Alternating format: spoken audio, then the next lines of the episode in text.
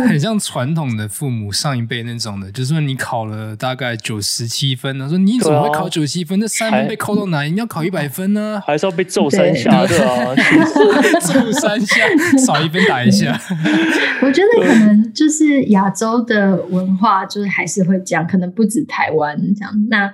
现在其实我们上面的单位也慢慢知道这会是一个非安的问题，所以这几年公正文化的这个概念其实也一直在推动，就是希望不要什么事情都是用责备的方式在处理。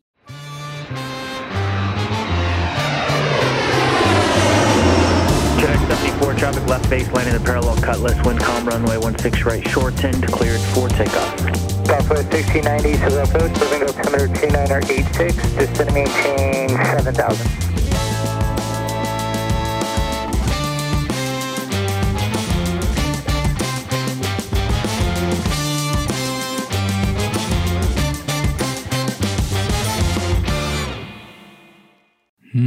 来提倡鼓励代替责骂，对啊，所以你觉得你大概这六年之内是有是有很明显的改变的，从以前责骂式，然后到现在是，对对对，还就是慢慢慢慢的，嗯、尤其是像年轻比较年轻的管制员升到长官的位置的时候，他们在对待下属，就我觉得风格蛮不一样的，嗯。嗯，但是这是好事嘛，对啊，对啊。这也跟说话技巧有关系吧。同样，你要指出一个人的缺点的话，你用很多种方法可以让那一个人很明显的有不同的感受啊。像我今天可能说你的缺点好了，然后说，嗯，我觉得你这些都做得很好，但是有一点这句我觉得还可以需要改进，但是继续加油。其实这样听起来，虽然说你得到了呃呃，就是人家给你的评判，但是你听起来是内心很舒服，然后又有种鼓励的程度上，其实你会更加的就是有动力去去去。去做这件事情，这个工作，然后去改进，对不对？没错，嗯，对，鼓励代替责骂哦，提倡一下，一直提倡。哎，讲到讲到刚刚你说这六年中就是文化有在变化，然后你之前也跟我们聊过，就是你有出国去做一些研讨啊，去看看别的国家的一些 ATC 是怎么在做的，那你可以分享一下，你觉得？你去过哪些国家？然后有哪些东西是让你觉得说，哎，台湾其实也可以把这个文化带进来，或哪一些设备是你看过，你在台湾没有看过，然后是可以把它引进的？呃，我一开始出国去看其他塔台，第一个去参观塔台应该是阿姆斯特丹机场，那个就是很忙，一天一千六百多架次。那我去的时候其实还蛮惊讶，呃，我去的。是三年前去的，他们那个时候还在用纸本管制条。我就想说，天哪，纸本管制条，台湾早就已经不知道多少年前就已经换掉，全部都是自动化系统。我们的 flight plan 都是电子化的，我们不需要印一张一张纸这样子。可是阿姆斯特丹他们还是用那种很传统的印管制条，然后穿进那个管制条，然后一个条子在那边每个席位传来传去。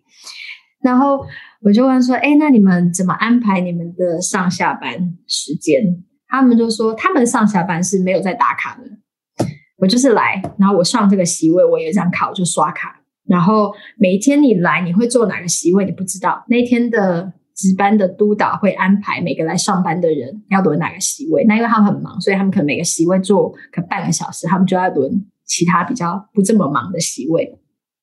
然后，所以常常一波早上的离场潮结束了之后，诶，那他们就会把席位合并起来，不需要这么多人力。然后，那这些人他今天来上班的时间是早上五点到可能下午两点，可是其实到大概早上十点左右就已经忙完了，席位合并了，不需要这么多人。那我说，那你们要干嘛？就说，如果没事的话，督导看一看，诶，不需要这么多人，我就可以走了，我就回家。或者是我就是留下来，可能办公室要帮忙做一些什么处理资料啊，或者是留下来复习一些过去的规定，帮我整理一些文件啊，或者是做一些行政相关的事情，有点像是帮你做 recurrency training 这样子。哦，所以你的意思说他没有上下班时间？他没有，他会他会知道我今天的上班时间是。五点到下午两点，但是实际上我今天是不是真的要待到下午两点不一定，就看今天人力运用中，他们就非常的弹性。然后我我就是上什么席位我就刷卡，下席位刷卡。那之所以要在席位上刷卡的原因，其实是因为我要确保我每一个月或者是每半年，我必须要做 ground 要做几个小时，然后我的 local 要我的 tower 席要做几个小时，确保我对于这些席位的作业模式都很熟悉。但那个刷卡并不是要确保说你今天有来上班，或者是没有来上班。那台湾的薪水跟刷卡没有关系，纯粹就是没有关系。小时哦，嗯，就是看你今天有没有来上班这样子。那他，你就算今天我来上班，我排定一次上班八小时，我实际上只有上席位可能四个小时、五个小时也没有关系，我就是算你的上班八小时，我薪水还是照付这样子。嗯，但他们的人力弹性就会很很。就是人力就会有很好的运用，而且因为我原本就预期我来八小时，那我只上班了四五个小时，剩下我还有两三个小时，我本来可能也就没有安排其他事情。那办公室需要我去帮忙做些其他的事情，或者是我有一些外务，例如要参加一些会议，或者是帮忙呃整理做某一个相关的，嗯，例如我们要学隔离，然后。上课需要做投影片，我就可以请人来帮忙，这样子就是他们做这些事情都算是他们的工作时间，而不是把你绑在一个地方固定的时间，然后但是又需要你额外来帮你的工作单位做其他的付出，这样。所以你觉得这样文化是应该可以进来台湾试试看的？我台湾有，我觉得这个文化蛮好的，因为我觉得他们的人就会很自动自发。那像台湾的做法，因为我们是公务员，那我相信纳税人就会很希望，今天我付钱给你，我就是希望知道你有在你该来上班的时间，确实就是在你上班的时间待着这样子。所以，因为是两个不同的体系，所以我也没有办法说，诶，那个那个文化在台湾会是一个好的可以推行的，而是说，就是不同国家的管制员他们。对于上班的这件事情的热忱，用什么样的方式去维持不太一样。嗯，可是你刚才说阿姆斯特丹机场一天有一千六百架飞机，一千六百多架次，嗯，那怎么会可以？就是他们人安排的很多吗？为什么大家可以在哦？所以是很多人的，以飞机的比例来讲，他们如果呃开四条跑道的话，席位上应该至少有七个还八个人，而且是。主塔台，他们其实同一个时间会开两个塔台，所以阿姆斯特丹七条跑道的其中两个跑道是在比较远的地方，然后那边有一个他们自己的塔台，然后那个塔台会排三到四个人，然后他们主要在机场旁边这个塔台，同时席位上会有大概七个人在管飞机，所以他们一天一个早上来上班的人可能二三十个人，大家在轮这些席位。那在桃机大概是多少人呢？这个我们同个时间一个早，我们的白天需要七个人轮四个席位，晚上是六个人轮四个席位。但是淘气大概是七百多架，对，七百到八百左右。嗯，嗯，那你们一次一个席位都是大概安排多久？会到换到下一个席位？Ground 的话，做地面管制席大概是一个小时左右，然后休息半个小时。然后再换，可能下你休息了半小时之后，你就接下来做的是 tower。那 tower 可能做半个小时之后，你就立刻接着做 clearance delivery 的席位，因为 clearance delivery 的席位比较稍微轻松一点。但 tower 的席位比较高压，因为桃园是一个 tower 席管两条跑道，所以你蛮忙的，就是左边看右边看，左边看右边看。后来桃园有一段时间有推行。呃，一条跑道都只有落地航班，就是我们所谓的 segregated mode，就是一条都是起飞，一条都是落地。那个压力是有稍微小一点点，因为你就比较不容易会有你这边看完之后，哎，那边的飞机会不会已经太近，地上的飞机还没有走？但之前我们两条跑道都是 mix mode 的时候，其实是蛮刺激的。你就是。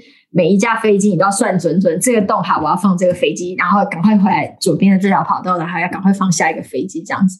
那有时候在穿插流量管制的时间，就是这个飞机它一定要在几点几分的时候离场，所以你还要算好，每一台飞机要隔两分钟，这个洞放不放掉？如果放不掉的话，另外一个飞机已经到了它流管的时间，我是不是要让它先走？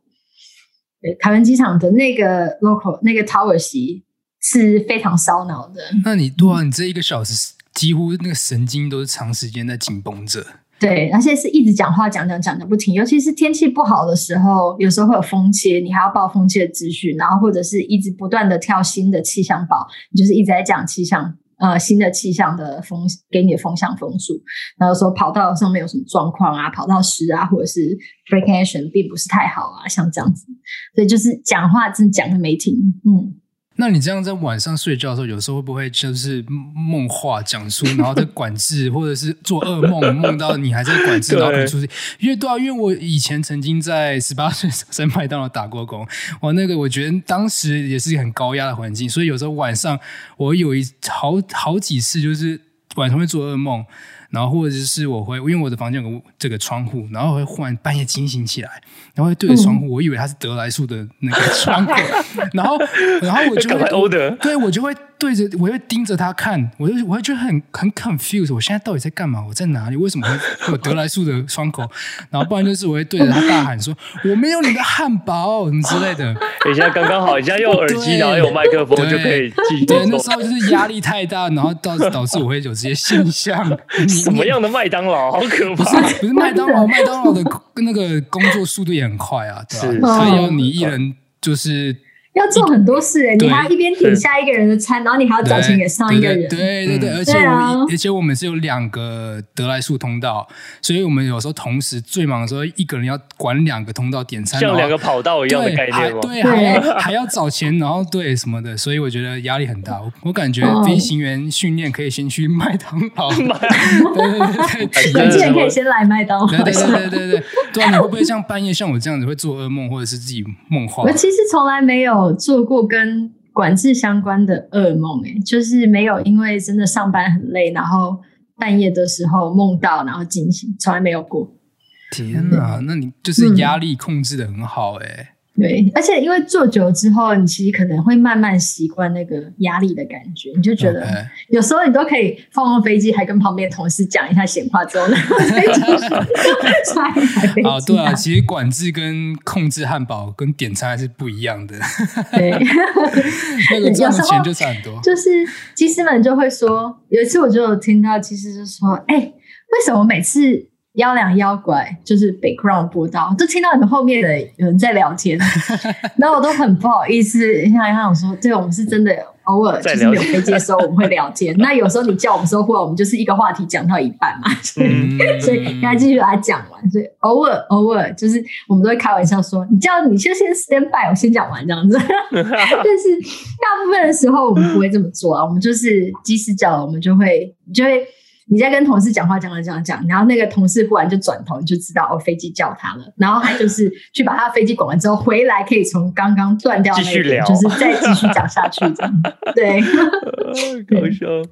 嗯，这台湾如果要推一个新程序料的话，那如果需要修改法规容易吗？还是要动到法规就很难呢？我觉得，嗯、呃，哇，这要改就是没有，我只是说，就是。如果今天这个程序上级民航局那边说他们要改，那他们一旦改了要开始推，是速度非常快的。我觉得可能这是一个亚洲的文化。今天上级的长官交办了什么事情，你下面的无论多么困难，无论民怨有多高，你就是 rap 就做完就对了。然后你就是像之前我们有改滑行道名称，原本你们现在图上看到的 Quebec Four Five。Six seven，他们原本是 Quebec one two three four，然后他们在一夜之间，嗯、隔天就变成了 four five six seven。你的发曲可能会发错，哎，就是没办法。但是他没有改的原因是什么？改的原因是因为为了要配合整个机场，就是他们有盖新的滑行道，所以现在有新的 Quebec one 跟 Quebec two 在靠近动物跑道头的地方，然后。嗯然后后面才接着 four，那我不知道 Quebec Quebec three，我有点不太确定，不见了。后来会盖在哪边这样子？但总之就是其实是为了配合整个滑行道要改名字，所以就把这边改成是 Quebec four five six seven。嗯，他没有给你就是什么十天缓冲期，就是你先练习这样子，没有。今天早上八点，那就是就啊动动动动 Zulu time，我立刻就变成。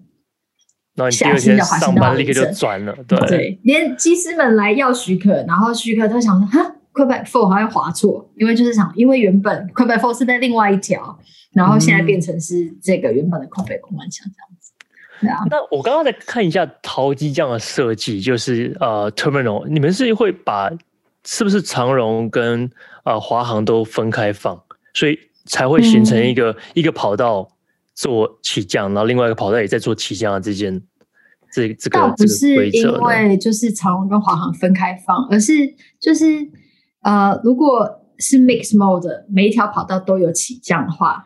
那 approach 他们带进来的方式就是，你今天的飞机是停在南面的机坪，你 Charlie 跟 Bravo 坪的话，它就会带南跑道；你停 Alpha 跟 Delta 坪，它就带北跑道。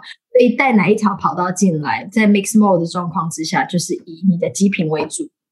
那因为其实 mix mode 当航行量变高的时候，真的是有风险存在，尤其是我们是一个管制员管两条跑道。其实蛮忙的，所以为了要降低这样子的风险，我们就把它改成在呃在离道场都很平均的时候，我们就把它变成是 segregated mode。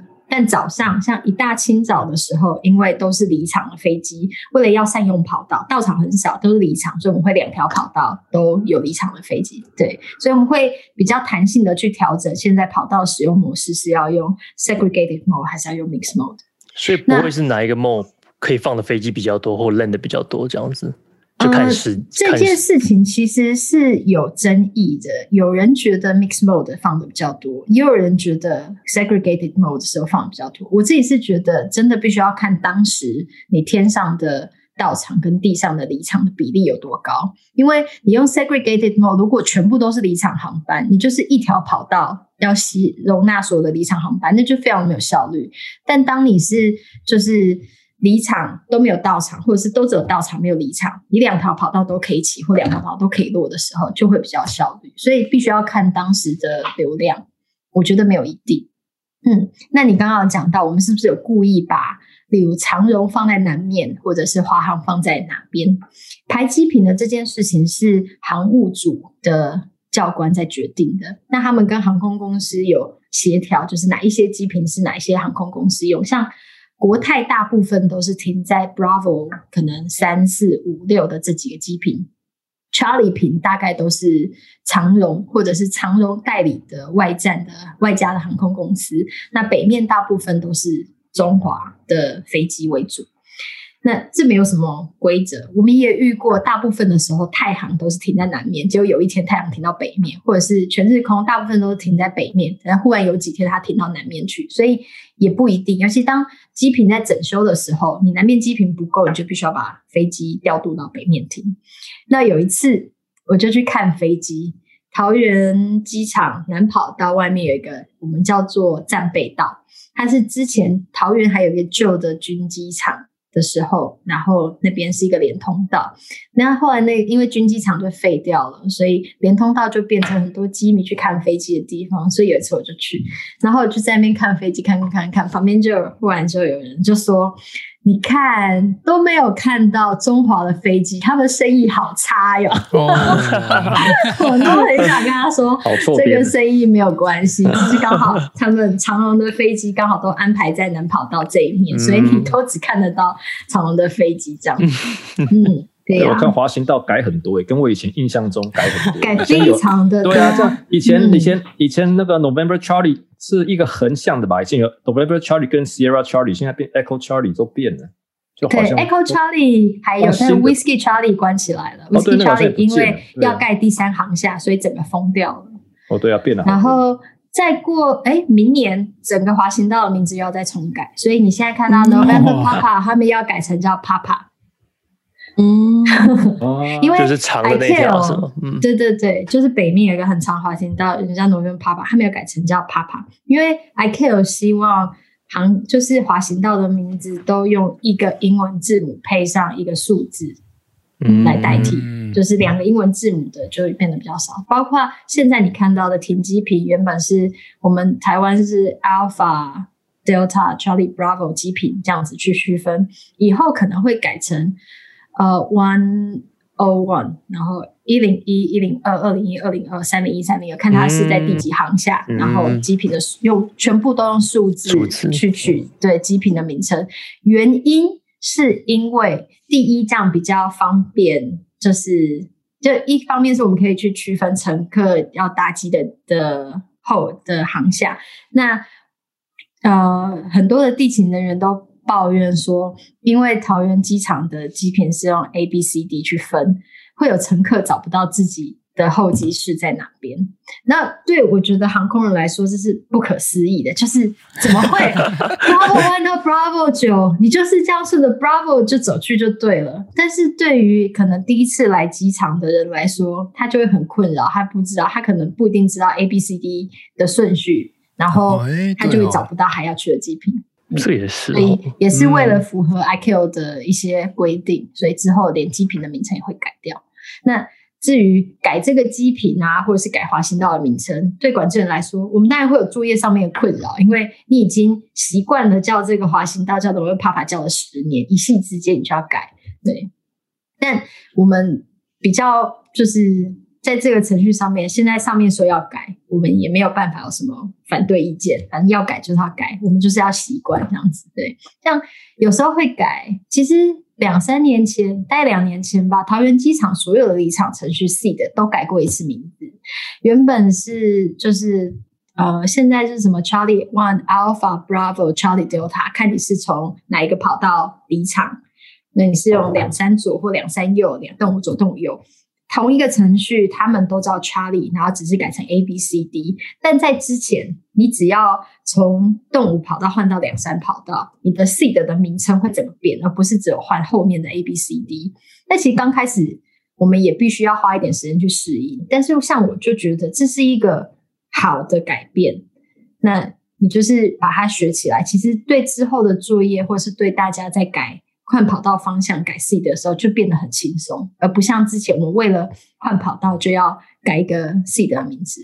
那 Cora 现在飞松山，松山飞幺洞跑道跟飞两八跑道的时候，SEED 是完天壤地别。尤其是你有超过两八跑道飞金门的许可吗？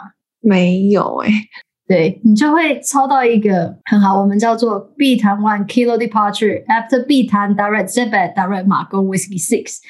那其实是它其实原本有一个标准的 SEED 的离场，可是那个标准的 SEED 上去之后，很容易跟桃园机场的飞机有冲突，所以我们就决定让这个飞机飞一个绕一圈的离场程序。然后，可是它其实一上天之后没多久，就让 approach 人去带，就是去定不同的 waypoint，定定定定定定到 Whiskey Six，然后去金门。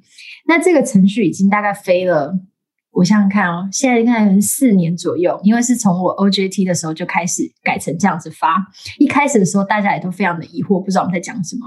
可是久了习惯之后，大家知道这是为了一个安全的考量，那所以就改成这样子。但是我们真的是松山，只要夏天风一大起来，我们从幺洞换到两八的时候，我光是在改每一个离场航机的离场程序就忙死了。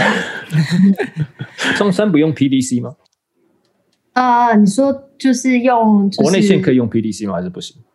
呃，国内线可以，可以现在都可以了。对，对，但是大部分的人，大部分的航班都还是用口头要许可，可能是因为飞机上面没有多加装这个装置，或者是我不确定原因是什么。但是因为松菜许可都很短，所以大家就是很习惯都来口头要。哇，我们这集讲的很很 technical，我们是要 我们是要附上，我们是我们我们是要贴心的附上那个滑行道啊，然后 departure chart 要对，可以可以可以。边听边看，不然他们真的会听不懂。有，我现在还特别把那个松山的 departure set 拿出来。来看一下，碧潭碧潭 one K one M，对 我看到。还有基隆，哇，好酷哦，对，基基隆的那个就是要通常是出。要往北向国际线才会用，对，可以用，对。那你说刚刚你去马公就应该是用碧潭这样子，所以用两八的时候，呃，两八跑道的马公就会走碧潭 one kilo departure，然后但是在碧潭的时候，你就会 direct Zeebrugge，然后 direct 马公。它不会真的让你飞那个 B 到那个库库德斯那个点，对，因为库德斯其实是要往北飞，那、嗯、但是去马公是要往南，所以它不会真的让你，只是它要让你起来的时候避开进到桃园的离场的区块这样子。嗯嗯，哦，对，它起飞之后有个 arc，然后会往、嗯、OK。原本他们应该是要走另外一个程序，叫做哎，碧潭。我还真的不记得，原本要走一个是往北飞的，结果就是之前就有喷射机那种 charter flight，他们不是很熟，就是松山的离场程序，然后一起来又飞很快，就真的差点跟桃园起飞的航班接近。Ouch！对、嗯、对，所以就是其实是为了这件事情，后来我们就改。那但是呢，我们改了之后，像 B 台湾 Kilo，大家你常常飞，你今天没飞到，明天没飞到，后天你飞到，你超个两次你就记下来了。但是对这些 Charter Flight 来说，他可能几百年，还可能没有几百年，就是很久很久他才飞一次。对，他真的要来飞这个的时候，他还想说啊必谈 one Kilo Departure，我还要。还要就是 Bravo Tango One Kilo 这样念给他，念完之后他还不一定知道他在飞什么，嗯、最后就只好松山 One Radar Departure，全部就是上去就立刻雷达引导，这样可以可以，对啊，嗯，哦，酷。想收听航空业最私密的内容吗？飞航模式是一个华语最全面、最优质的航空 Podcast。节目以飞行员的角度来和各位听众一起探索航空业所不为人知的职务秘辛。我们会不定时的访问航空业资深人士，分享全球航空新闻时事。我们也会以自身的经验来分享飞行员从学飞到上线飞行各个阶段的经验谈，以轻松聊天的方式来和各位乘客分享最优质的航空内容。那你在就是在做 ATC 的过程中，你有遇到真的是压力很大的时候？嗯、呃，你刚刚讲说天气不好，通常都会压力比较大，对不对？对，或者是碰到印度人的口音，会不会？嗯，我们没有印度的机师，哎、哦欸，没有印度的航空公司飞台湾，所以哇哦，没有这个问题。但是你，哎、欸，我自己觉得最难最难辨识的口音是俄罗斯。俄罗斯真的好难哦！他们偶尔夏天的时候会有飞，就是莫斯科到台湾，还是圣彼得堡到台湾的包机。嗯、对，然后他们的口音非常不容易辨识，很重，口音很重，是不是？那碰到这种情况，你要怎么去回答他？就 say again 还是之类的？真的就是只能他 say again 啊，然后他就是就是他讲什么，你就只好复诵，然后问他是不是这个意思，哦、这样。会不会可会不会就是问了他第二次还听不懂，第三次也听不懂，就很，很有可能是真的是会听 Roger。管制员说 Roger，无论如何就是 Roger 到底。我们有时候就是呃，像最容易，大部分的时候，其实大家在飞或者是飞行员跟管制员在要许可，其实都很制式化，你不太会遇到什么超出管制术语以外的。的英文，但是偶尔就是会有一些特殊状况，例如其实要来特别要一些什么东西，或者是他有机上的乘客有一些紧急状况，他要来告诉我们，那个时候才会是真的用 Plan English language 的时候。那有时候同事遇到了不一定听得到，我们是会把我们的那个。Speaker 整个打开，全塔台人都听，大家我两只耳朵没有听懂，我全塔台的人都来听，对，可以 call out，可以 call out 出去吗？我们目前还没有做到 call out，但其实就是会。大家喜欢说，就是会，哎、欸，他跟我讲说我听不懂，你赶快帮我听啊！就大家一起来，嗯、就是开那个播道一起来听，这样子。哇，好可爱的感觉。对，ATC 有 CRM 这样子。对对对对对对，所以蛮好的。我觉得在塔台上班，就是大家，就平常你都不觉得怎么样，但是真的是有紧急状况，大家一起合作的那个感觉，真的很非常的棒。嗯嗯。那有没有听过比较好玩的 request？嗯，好玩的 request。叫那个洒水车来喷水。洒水车那个航务组都会处理好，所以我们还不太特不太需要特别要洒水车。对，我遇过比较有趣的 request 是，那个机师他落地了，然后他就在脱离跑道的那个 hold show light 前面，他就刹车都不动。然后我就问他说：“哎，请问是有什么状况？你没有办法继续滑吗？”他就说：“不是，前面有个老鹰，他想要先在那边稍等，他不想要滑过去的时候可能压到老鹰或者是什么的，他就在那边等。那一般的状况之下，你飞机脱离跑道不脱离跑道就没有进空，我们应该管制员都会压力很大。但是因为刚好也没有任何的到场行情，所以我们就让他在那边等，然后一直等到那个老鹰他自己默默的飞走了之后，那个其实才起。他也在吼，老鹰也在吼秀，就对了。对 对对对对，这两个人在对峙。对啊，其实，在机场的野生动物们，我都觉得他们很聪明。就是我们常常会有。会有什么车辆要上去，常务的车辆，他们会需要上去跑道上面驱鸟啊，赶走那野生动物啊。但那些鸟们，他们就是知道哦，大的铁鸟来了，我稍微闪开一下。哦，航务车上来要放鞭炮吓我们，就稍微飞远一点。那等到这些车子干扰物离开之后，他们又再飞回来继续吃。我常常会觉得那个，对啊，那个跑到附近其实就是一个。就是共融的生物圈的感觉。对我来说，我其实觉得那些鸟都非常的聪明。那偶尔会遇到什么狗上跑道啊，而且有时候狗上跑道，它还不是一只，它还带着小狗 一起大家穿越跑道。他们也没有办法跟 ATC 申请许可说要过跑道，他们就是开心自己就过 了。就是他家了。对啊，嗯，所以蛮有趣的。有时候就是他们出现的时候，的确会对我们管制造成一团混乱，因为有时候。你无边已经有飞机要进场了，忽然有人告诉你说啊，跑道上有狗，你飞天上飞机真的就只能 go around，或者是已经有些我不太确定机师们是选择在什么样的时间点告诉我们说他们遇到例如鸟击，但是有时候你就是会遇到机师，他都已经飞大老远了之后，然后他跟 approach approach 转告我们说，刚刚谁谁谁说他离场的时候。好，好像有遭遇鸟击，然后他每次，因为他都走了。结果后面的飞机全部都走不了，因为我们就其只要有及时报告鸟击，我们就是跑道暂停起降，然后需要通知航务车辆上来巡视，确定跑道上面没有鸟尸，没有任何的 FOD，然后我们才可以重新起降这样子。哦，那这就一定是个笨鸟啊，嗯、才会中到。还有那种就是它都已经落地了老半天了，然后进机坪，然后可能在检查飞机外形的时候才发现，哎，有鸟尸，或者是有鸟撞到的痕迹，然后告诉我们，然后这下就好玩了，就是我们就必须要去记得。刚刚它落地的时候，沿路走过哪些滑行道？所有在这个滑行道上面的 traffic 全部 stand by，然后航务车辆就要上去检查。然后就有遇过，我其实整条滑行道上面全部都是飞机，然后我还要想办法把这些东西 clear 之后，航务车辆才有办法去看，就是才有办法去看滑行道上面有没有任何的。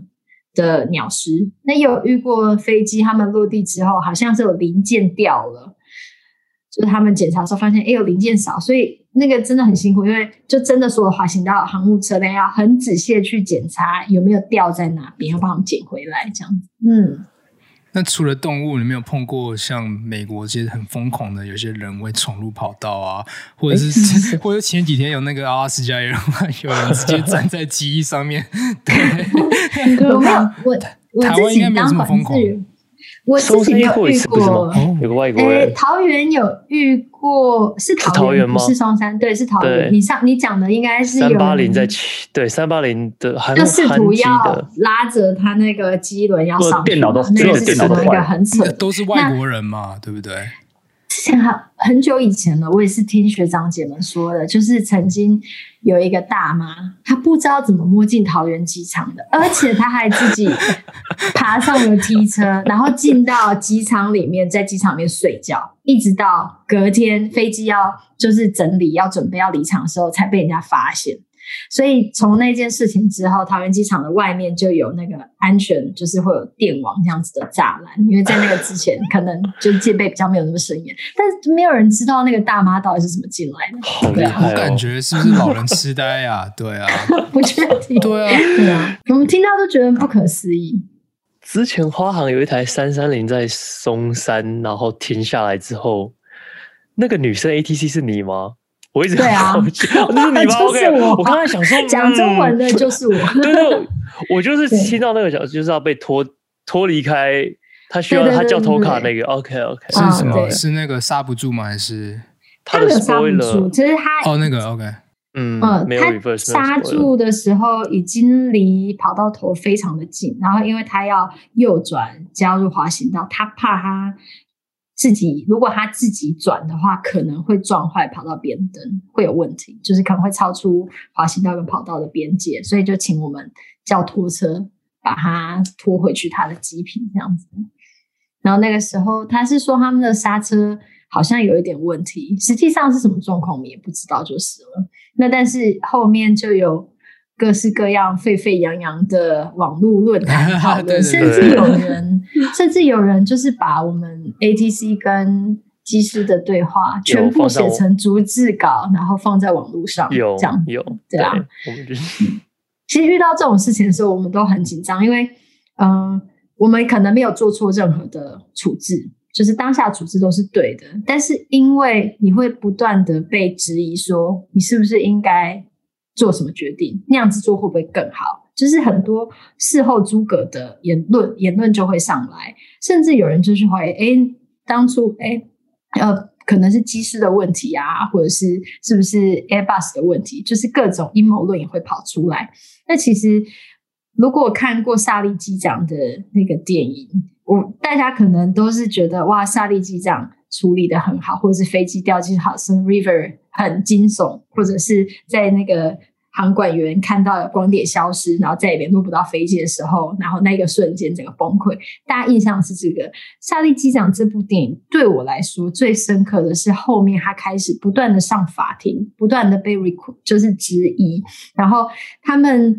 其他的人一直用模拟机去模拟那个飞行的过程，然后去质疑他说：“其实你有更好的选择，没有所谓更好的选择，因为你所有更好的选择都是在你没有那些紧急状况压力之下去做的，一定都更好。但是在那个当下，其实可以把整台飞机人都救下来，或者是在管制的当下，确保所有的飞机操作都是平安，然后或者是确保整个管制的过程人员都是平安。我觉得那就是最好的选择。”对啊，你当然可以事后检讨，真的都很容易，但当下做是正确的选择，那个才是飞行员跟管制员的价值。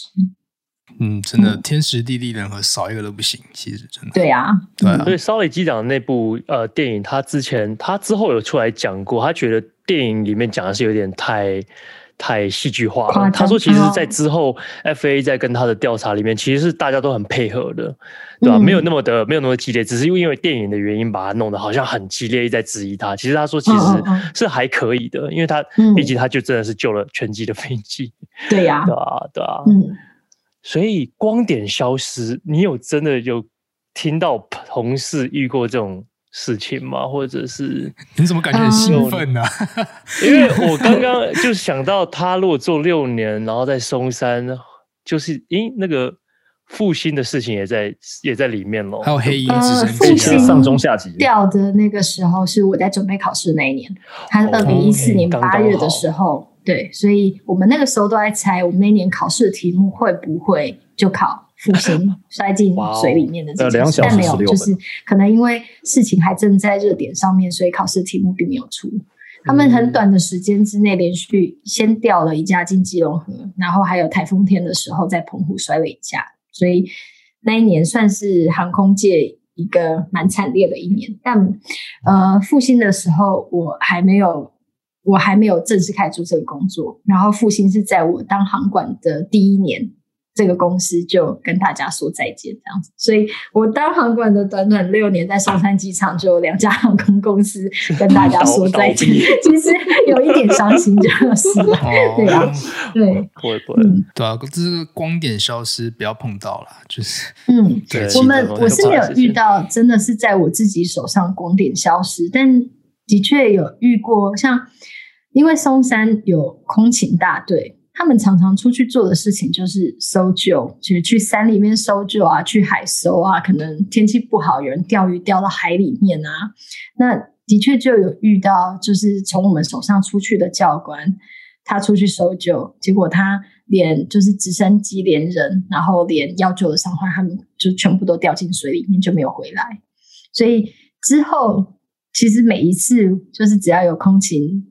大队的教官们要出去搜救，就我都一定会加一句“待会见”，因为就是希望他们可以就是平安的回来这样子。是是，嗯，鸡皮疙瘩起来了。对啊，有我知道，我大概知道你在讲哪一件事情。对啊，对啊。那参谋总长黑鹰摔进去宜兰的，他也是从松山出发的。其实不是在他这个光点消失，并不是在我们塔台或者是在民民方的管制员的手上消失的。他联络不上的时候，其实已经换到军方的管制单位，所以我们民方单位其实中间发生了什么事情，并不是很确定。我们那天其实也不知道，就是那一台，我们知道他要去出任务，但是并不知道上面的人的层级做到这么高这样子，所以后来一切都就是你每天都觉得去上班好像都风平浪静，然后忽然就会在某一个时刻，有人很紧张的一直来询问某一个飞机的状况或者是位置的时候，你就会紧张说：“嘿，是不是发生了什么事情？”然后结果没想到那一天的事情是这么大的。那那一天的确就是那个飞机联络不上的时候，军方就很积极的不断的在跟民方单位这边确认，诶，我们最后一次跟他联联系的时间、联系的地点是在哪边？很快很快，其实就开始搜救了。哇，碰到这种光点消失的这种管制员，哇，我觉得当下的他的压力承受冲击是非常大的。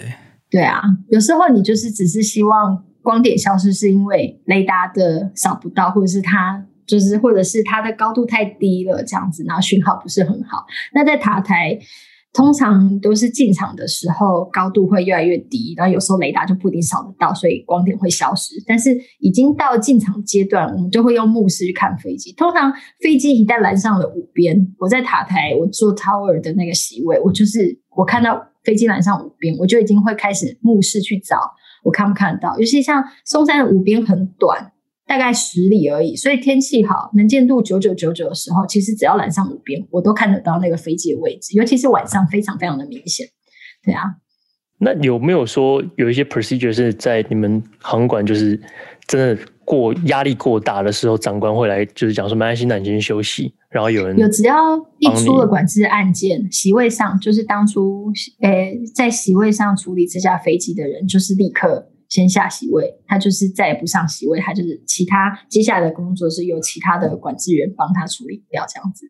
那因为他后续会需要做很多的准备，像是他要重新听他的管制录音的过程，他要做管制录音抄检，他可能还需要去跟上级长官报告，甚至如果真的是这种。有重大事故的，飞那运安会介入调查，他其实之后要面对很多很多次的访谈，那个心理压力都蛮大的，所以当下是立刻就先移离席位，然后我们的督导也会询问他心里觉得怎么样啊，是不是有办法继续再管飞机吗？还是他需要先回家休息啊？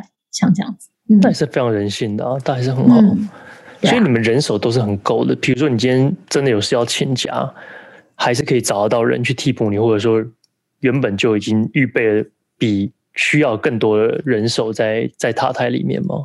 其实我觉得，呃，以航管的人数来说，在疫情之前，我们的人数是稍显不足的。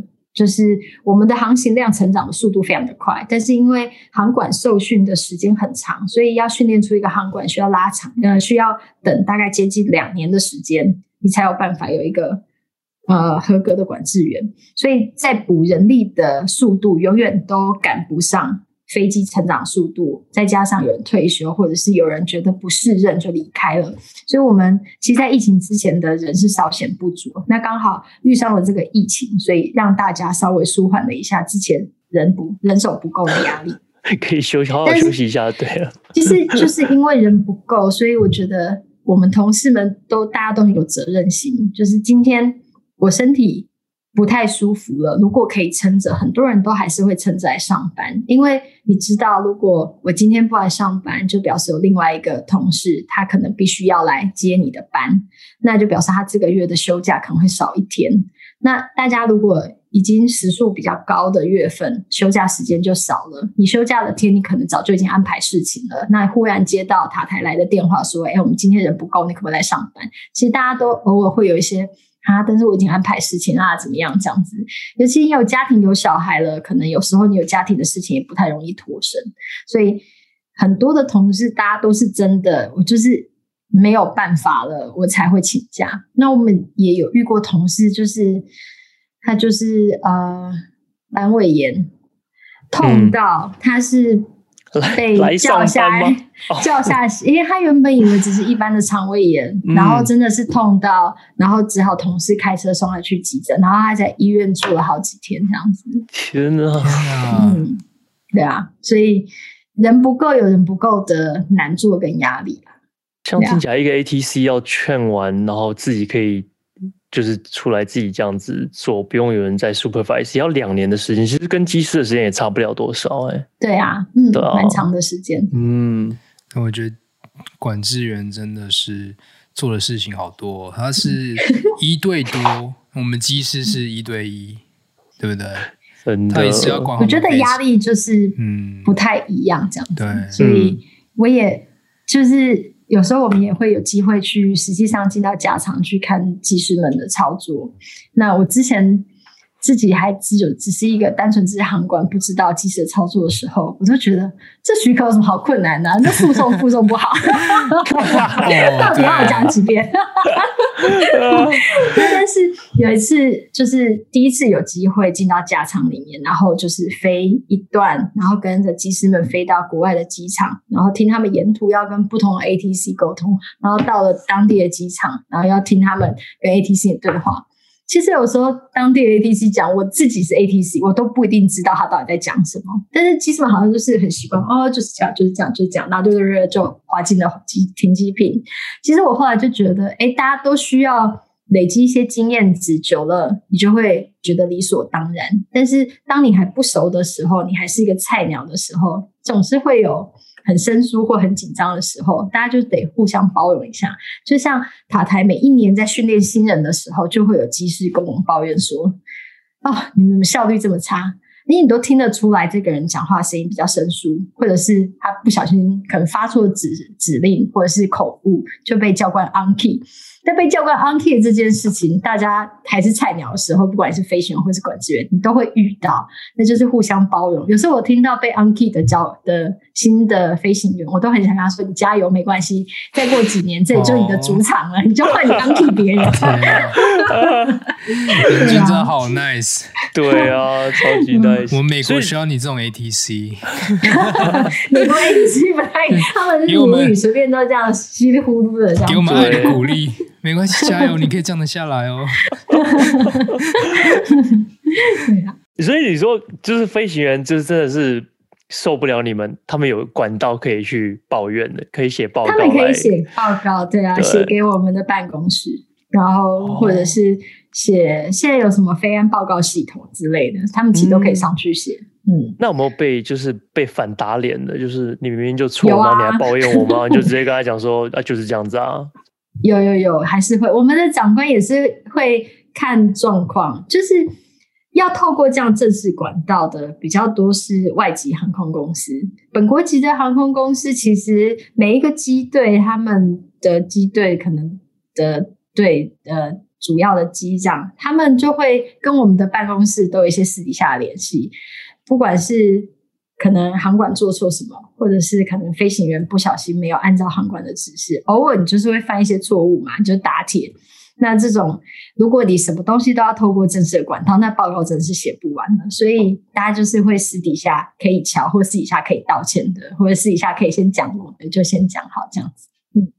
那我没有那种很菜的机师，我跟你讲说，哎、欸，明天要训练，然后如果真的我没有办法 read 你可以直接打 line 给我就好了，把你需要先打在 line 上面，让我一边看到。这种叫私下的广告吗？的确是会有，就是。这我们会不能讲完，我会帮你消音的。这是这这机是借机要严军的 line 吧？哎哎，也不错，跨线这个跨线的。但是。不会特别说，呃，哎，就是例如什么许可没有办法附送或干嘛的，但是的确就是我们知道这个是考试，有人会会有认识的朋友，大家会说，哎，隔天时要考试，会请我们多帮忙，例如可能带的时候，就是不要就是一直叫他 follow 什么行情啊，或者是搞一些很复杂的事情要让人家去做，就是很正常，让他飞一个好好的飞一个 traffic pattern 这样子，大家就是也。互相配合，但我不确定我们航管考试的时候，我们会告诉 approach 的教官塔台今天有人考试，因为尤其是考 tower 的那个席位，就是管飞机起降那个席位的时候，approach 飞机带进来的距离，对我们放飞机的压力会很不一样。今天他如果飞机都有十里十里带进来，我就会很好放飞机。但如果今天每一个飞机都是七里八里，我就会在那犹豫，这个可以放还是不能放。那考试的时候，approach 的教官就会比较帮忙，就是让塔台的人不要有那种会很犹豫要放或不放，或者是造成可能需要重飞处置的这样子的状况。那可以跟 approach 讲说，哎、嗯，这个塔台 controller 单飞 solo，麻烦请放松一点。像讲他们都会知道，所以我们、啊、我不确定你啊、呃，你们的 solo 完之后会有个什么庆祝，但是塔台的考试就是管制的考试，就是如果你今天考核过了，学生就会请客，所以。哦要是我们就会就是请请塔台吃下午茶，或者是请 approach 的人考试，他们 approach 的请请吃下午茶这样子。我感觉这个这个被捡衣服跟加泼水好太多了、啊，因为这很狼狈。这还可以吃下午茶，我们这都是吃吃喝喝，对对啊，没有考过的话是教官请，考过的是学生请。哦，对，是请客的目的其实是你在考试的时候，其实你旁边席位的人要帮你 cover 很多事情，让你可以只专注在你考试的这件事情上。因为在管制的时候，其实你每个席位的协调很多。那有时候你我们就什么是猪队友，就是你旁边席位的人总在冲康，让你去处理猪队友。所以考试的时候，我们就是尽量大家都不要。是猪队友，就是我可以帮你在我自己的席位处理好事情，我就不要造成在考试人的困扰。所以，之所以考完试要请客，其实就是因为就是他在考试的过程，旁边人在帮，就感谢大家旁边的人都帮他把一些拉一拉杂的事情弄掉，这样子，嗯、让他可以顺利考过。嗯，那你们都请吃什么？珍珠奶茶鸡排、呃，通常对手摇杯啊，然后或者是点鸡排啊。你知道美国都很没诚意耶，美国都是请那种甜甜圈啊，对啊，然后披萨啊那种。那你们会一边吃鸡排一边就是放飞吗？就一边咬一边嚼，说席位上不能吃东西。对对。呃，席位上 通常上席位不能吃东西，但是呃，之前在旧的塔台的时候，你要你上夜班。尤其半夜你休息时间到起来，然后你可能连续要做三到四个小时，可能从早上三点四点要做到八点下班。你叫人家不要吃早餐，这真的是很为难人。有时候真的是会管到血糖很低，尤其早上非常非常的忙，你就忙到你很忙，然后肚子又很饿，你觉得很气，你就对这些管制一点好话都没有这样子。所以之前在旧的。对啊，旧的塔台的时候，大家就是可能会利用空档，可能稍微吃个一两口早餐。但是我们搬到新的塔台之后，因为地上是铺地毯，所以如果在塔台上面吃东西，那些食物的渣或者是饮料如果打翻了，会很难清理。所以新塔台我们就规定，完全不能带食物上到塔台的那一层楼。对，所以上完夜班之后起来，大家真的就是你要稍微早一点起来，先让肚子填了一些东西再上席位，要不然真的很痛苦。你讲到夜班，你们的班是怎么排的啊？是早晚两班吗？还是有一天有几个班次？呃、塔呃，每一个塔台的班型会不太一样，所以。呃，像桃园的话，就是有早班，之前有一个中间十一点来上班的来交接这样子。那现在疫情之后，就变成是早上跟晚上两班互换，然后白天是六个人，然后晚上也五个或六个人这样。这是疫情之后。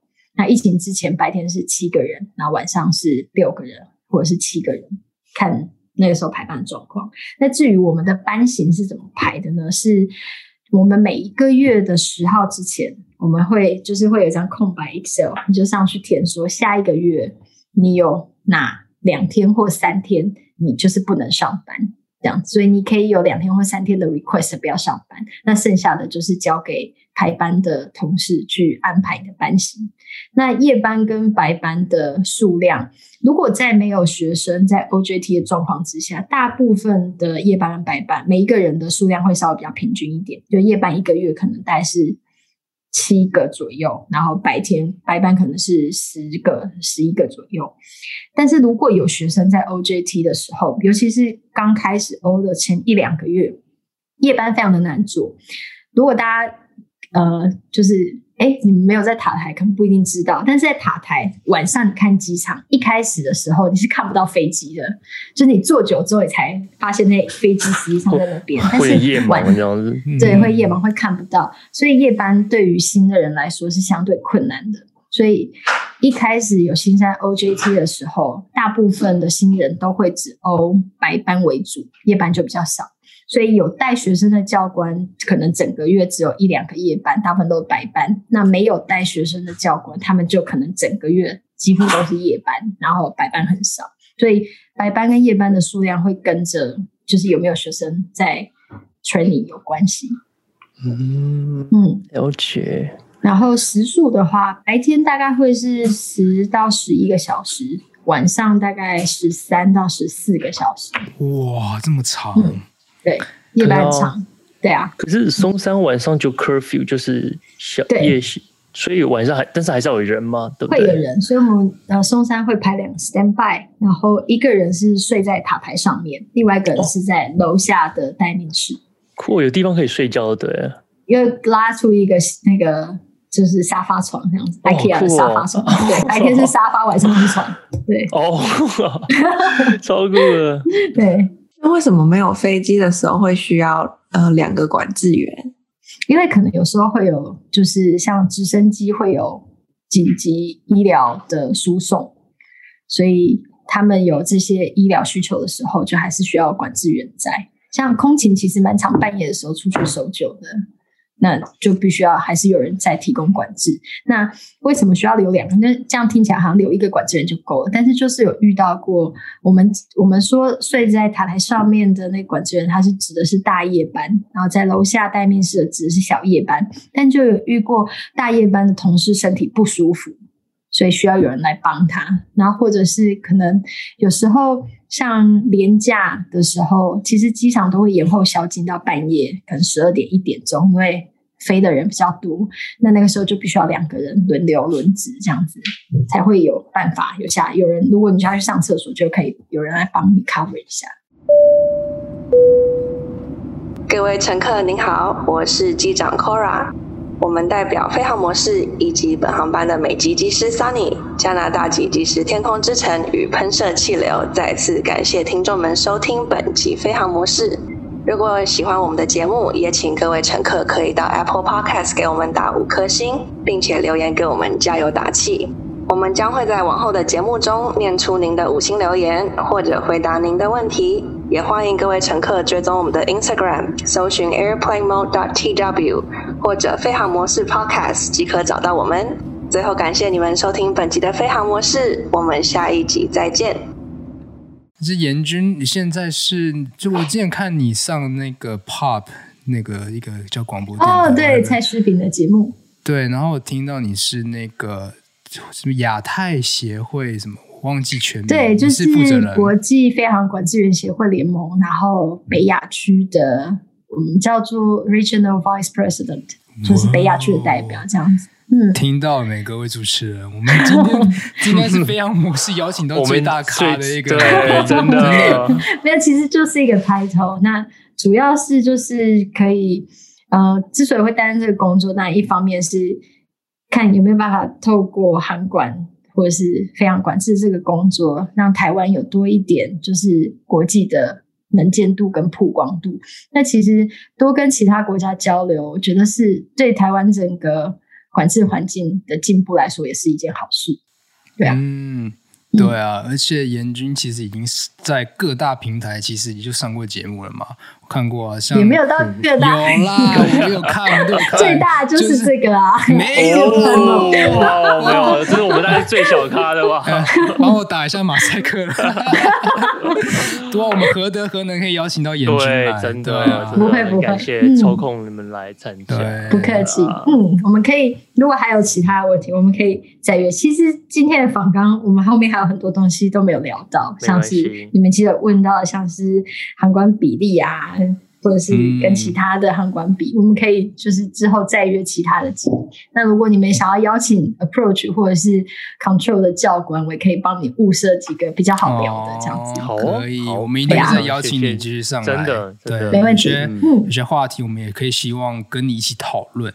对，好啊，嗯，好。那我们今天就非常谢谢彦君来参加我们的，谢谢你们邀请。飞扬模式，那我们大家下次再见吧，拜、嗯、拜，谢谢。